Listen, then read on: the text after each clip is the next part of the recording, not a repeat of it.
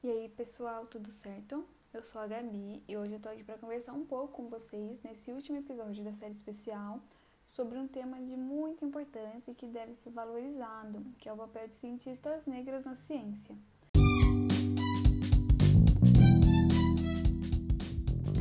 E aí, pessoal, tudo certo? Eu sou a Gabi e hoje eu tô aqui para conversar um pouco com vocês nesse último episódio da série especial sobre um tema de muita importância e que deve ser valorizado, que é o papel de cientistas negras na ciência. Bom, como vocês sabem, o racismo é algo que perdura há séculos e apesar de hoje a gente ter é, políticas públicas voltadas aos negros, né, que não existiam um tempo atrás, ainda assim a gente tem casos de racismo, seja em forma de violência verbal, violência física ou até mesmo racismo estrutural, que infelizmente está enraizado na nossa sociedade, né?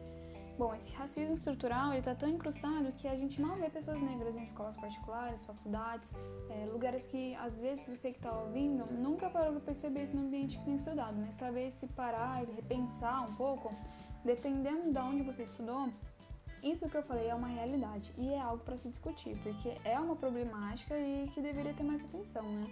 E assim, se desde o ensino básico isso já aparece, você imagina então é, títulos acadêmicos mais altos como mestrado, doutorado. Pois é, gente, é, ainda temos uma falta de pessoas negras nesses ambientes e isso só retrata uma falha da nossa sociedade, da inclusão né, dessas pessoas desde muito tempo atrás. E por conta disso, eu estou aqui hoje para ressaltar o trabalho de três cientistas maravilhosas que geraram grandes avanços na ciência e por, é, por muitas vezes nem são reconhecidas. Talvez você ouvinte mesmo não conheça, então eu quero que vocês pensem sobre tudo isso que eu falei e saibam sobre o trabalho incrível que essas três mulheres fizeram. Então, para começar, eu vou falar de uma cientista muito famosa, que é Alice Augusta Ball, ou mais popularmente falando, Alice Ball. A Alice era uma química afro-americana que estudou química na Universidade de Washington e durante seu curso ela também conseguiu um diploma de bacharel em química farmacêutica e outro em farmácia. E foi durante seu curso em farmácia que ela, junto com William Den, publicaram um artigo que explica sobre reações de benzoilação em soluções éter, dando início à sua carreira científica.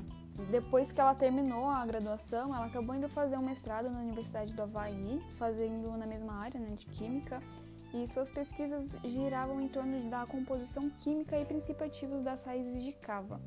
Mas além disso, ela começou estudos relacionados ao óleo de chalmugra e suas propriedades. Esse óleo já era utilizado antes no tratamento da hanseníase e para quem não sabe, a hanseníase é uma doença bacteriana chamada popularmente por lepra e muito provavelmente vocês conhecem sim essa doença, que ela é, ela é conhecida desde muito antigamente, é citada até mesmo na Bíblia. Essa doença pode causar desde lesões cutâneas até desfiguração completa da face, além de comprometimentos pulmonares e outros problemas que podem até levar à morte. Então, esse óleo já era utilizado antes no tratamento da lepra, mas não era muito bem aceito pelo organismo, porque não era solúvel em água. Até porque, como até nossas mães, avós sabem, o óleo e água não se misturam. Então, quando o óleo era aplicado ou administrado por via oral, os pacientes até tinham algumas melhorias, mas os resultados não eram muito bons. E também acabavam tendo alguns efeitos secundários bem desconfortáveis, tipo náusea, abscesso na pele. Então, a Alice começou a pesquisar maneiras, de, maneiras novas de se utilizar esse óleo de chalmura e depois de muito estudo, a cientista foi a primeira a conseguir obter uma solução solúvel e injetável também é importante lembrar que, apesar de hoje em dia a gente ter antibiótico específico para tratar essa bactéria causadora da hanseníase, na época não tinha. E muitas pessoas morriam por conta dessa doença, além de passar para muitas outras, né? porque é extremamente contagiosa. E isso do contágio, por exemplo, era muito triste na época, porque a única solução para impedir a disseminação era isolando a pessoa. E por conta disso, ela ficava longe da família, dos amigos e era excluída totalmente da sociedade, porque era uma doença que causava muito preconceito. Então, o trabalho da Alice foi muito revolucionador naquela época. E além disso, gente, ela foi a primeira pessoa afro-americana e a primeira mulher a se formar naquela universidade, dando abertura para a aceitação de outros cientistas negros e outras mulheres ali. É, infelizmente, né, a Alice acabou morrendo muito cedo, com 24 anos, e até hoje nem se sabe exatamente o motivo da sua morte, mas se acredita que seja por intoxicação de cloro, já que naquela época os exaustores nos laboratórios não eram obrigatórios. e nem deu tempo dela publicar sua descoberta e ver os benefícios imensos que, que isso ia causar. Bom, daí o Arthur Dino acabou continuando seu trabalho e pouco tempo depois as injeções desse óleo eram registradas no mundo inteiro para o tratamento da lepra. Mas como já não é novidade por aqui nos episódios, né, o Arthur não reconheceu o trabalho da Alice Ball por essa descoberta e o nome da Alice poderia ter sido perdido totalmente na história se não fosse uma breve menção numa publicação médica em 1922, é, em que um cientista chamou a descoberta da Alice como o método Ball, e nos últimos 20 anos, felizmente, a Ball foi bastante reconhecida no mundo todo. Que bom, né? Uma notícia boa. Seguindo para a nossa segunda cientista, que eu vou falar para vocês, é a Jane Cook Wright, ou para os mais íntimos, só Jane Wright, também conhecida por Jane Jones. Desde cedo, a Jane sempre foi muito interessada por estudar o câncer, antes mesmo de entrar na faculdade, porque era uma doença muito complexa. Era não, ainda é, né? Bom, ela acabou entrando na New York Medical College e se formou em medicina ali mesmo, além de fazer residência no Hospital Bellevue e no Hospital de Harlem, completando o estágio como residente-chefe. Nessa época, o câncer era tratado com a combinação de cirurgia e radioterapia, que é uma aplicação de ondas de radiação ionizante diretamente no tumor, Algumas vezes até resolvia, né? mas em outras não. E além de não resolver, podia causar o chamado do efeito rebote, que é o surgimento de tumores ainda mais agressivos. Então, por conta disso, cada vez mais se mostrava uma necessidade de estratégias de tratamentos alternativos. Daí então a Jane propôs um tratamento totalmente novo para a época e bem conhecido nos nossos ouvidos, que é a quimioterapia.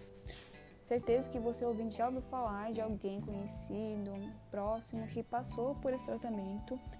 Tem muitos famosos da televisão, inclusive, que se curaram utilizando a quimioterapia, né? Bom, continuando, o trabalho da cientista se iniciou no laboratório do seu pai em 1949 na Fundação de Pesquisa do Câncer do Hospital Harlem, onde ela analisou uma série de compostos quimioterápicos e estudava a relação entre a resposta do paciente e a cultura de tecidos removendo células tumorais dos pacientes e estudando no laboratório para entender melhor como elas respondiam quando se submetia a determinado tratamento.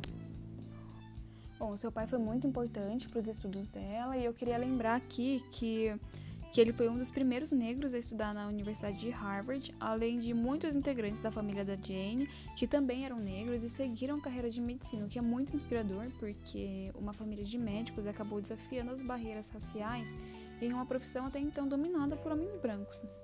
Bom, e depois de um longo trabalho, a Jane foi uma das principais pesquisadoras a testar e prever a eficácia de drogas com ação quimioterápica em células cancerígenas.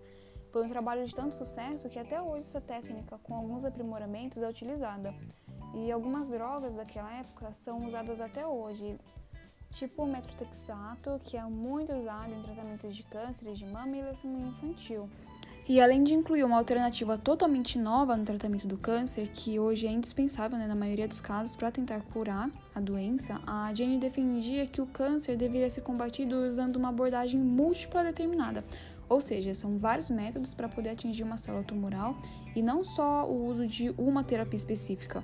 E além disso, ela quis estabelecer uma sequência e dosagens variadas para aumentar a eficiência dessas medicações e minimizar os efeitos colaterais, porque, como a gente sabe, as pessoas que passam pelo tratamento de câncer ficam bem debilitadas, é, com enjoo, fraqueza, então ela queria tornar esse tratamento o melhor possível para a pessoa. E essa abordagem se perpetua até hoje, e muitas pessoas que desenvolvem essa doença são tratadas realmente com um conjunto de terapias.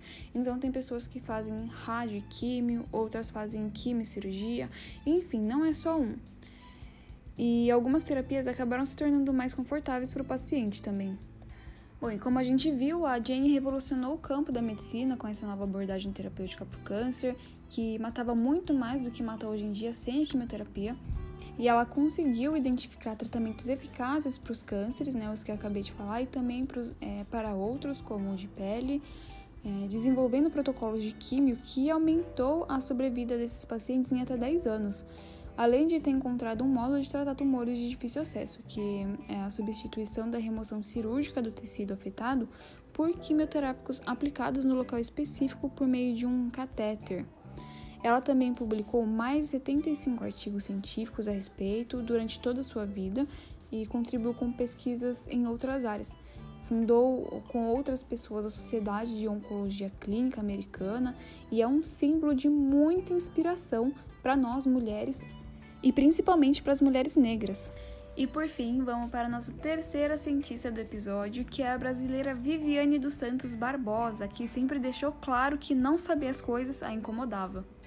A baiana de 36 anos venceu a concorrência com 800 trabalhos científicos em uma conferência internacional na Finlândia, e esse trabalho se deu graças ao seu esforço intenso no laboratório de Delft University of Technology, na Holanda, onde a Viviane desenvolveu catalisadores, ou seja, substâncias que aceleram e melhoram o rendimento das reações sem que sejam consumidos durante o processo. É, e ela fez isso a partir da mistura de dois metais, o paládio e a platina. Esses catalisadores, eles foram produzidos pelo método conhecido por Spark Generation and Inertial Impaction, que oferece a possibilidade de misturar metais até a escala atômica. E essa possibilidade de misturar metais e ainda controlar dimensões em escalas é, nanométricas tem o potencial de gerar propriedades catalíticas novas, sem contar que materiais com alto grau de porosidade resultam em um melhor aproveitamento, o que reduz a quantidade de catalisador utilizado. Tá, Gabi, mas esses catalisadores existem faz tempo, a gente até aprende isso no ensino médio. Sim, mas esses catalisadores desenvolvidos pela Viviane, eles funcionam em temperatura ambiente, sendo que a maioria dos outros catalisadores funcionam em altas temperaturas.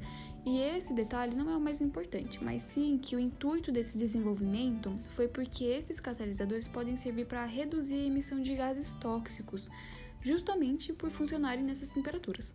E normalmente a gente fala aqui no podcast de áreas ligadas à saúde, mas a gente não pode esquecer que a ciência abrange várias coisas. E a área da Viviane é a nanotecnologia, um ramo da ciência que mexe com a manipulação de átomos para um fim útil que é a criação de substâncias, materiais, várias coisas boas para a humanidade. E além disso, a aplicação não é só na emissão de gases tóxicos. Dá para usar na saúde sim, com, com novas drogas, vacinas, melhorias de produtos, entre outras áreas. O seu interesse começou com o pai do Floresvaldo Barbosa, que amava a manipulação de aparelhos como rádio e televisão, passando esse interesse para os filhos. A mãe de Viviane é professora de português e sempre incentivou a, a educação. E a cientista acabou optando pelo curso de Química Industrial, onde se formou na Universidade Federal da Bahia e logo se sobressaiu, apesar de que no início achavam que ela não conseguiria, percebendo que os professores acabavam dando explicações superficiais como se ela não pudesse ser capaz de entender o assunto. Mas a Viviane não desanimou e logo ingressou no mestrado na Holanda, onde trabalhou com os catalisadores que eu acabei de falar. Ela entrou nas aulas de holandês e aprendeu inglês sozinha. E depois de todo esse esforço, o seu trabalho rendeu o prêmio que eu falei que ela concorreu com outros 800 pesquisadores numa conferência científica internacional em Helsinki, na Finlândia, que reúne cientistas do mundo inteiro e é multidisciplinar, com a participação de cientistas de diversas áreas, como física, química, engenharia ambiental. É muito inspirador, né, gente?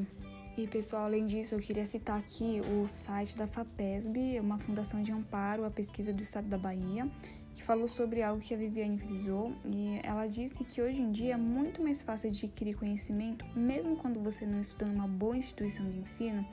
É claro que não dá para substituir uma escola, né?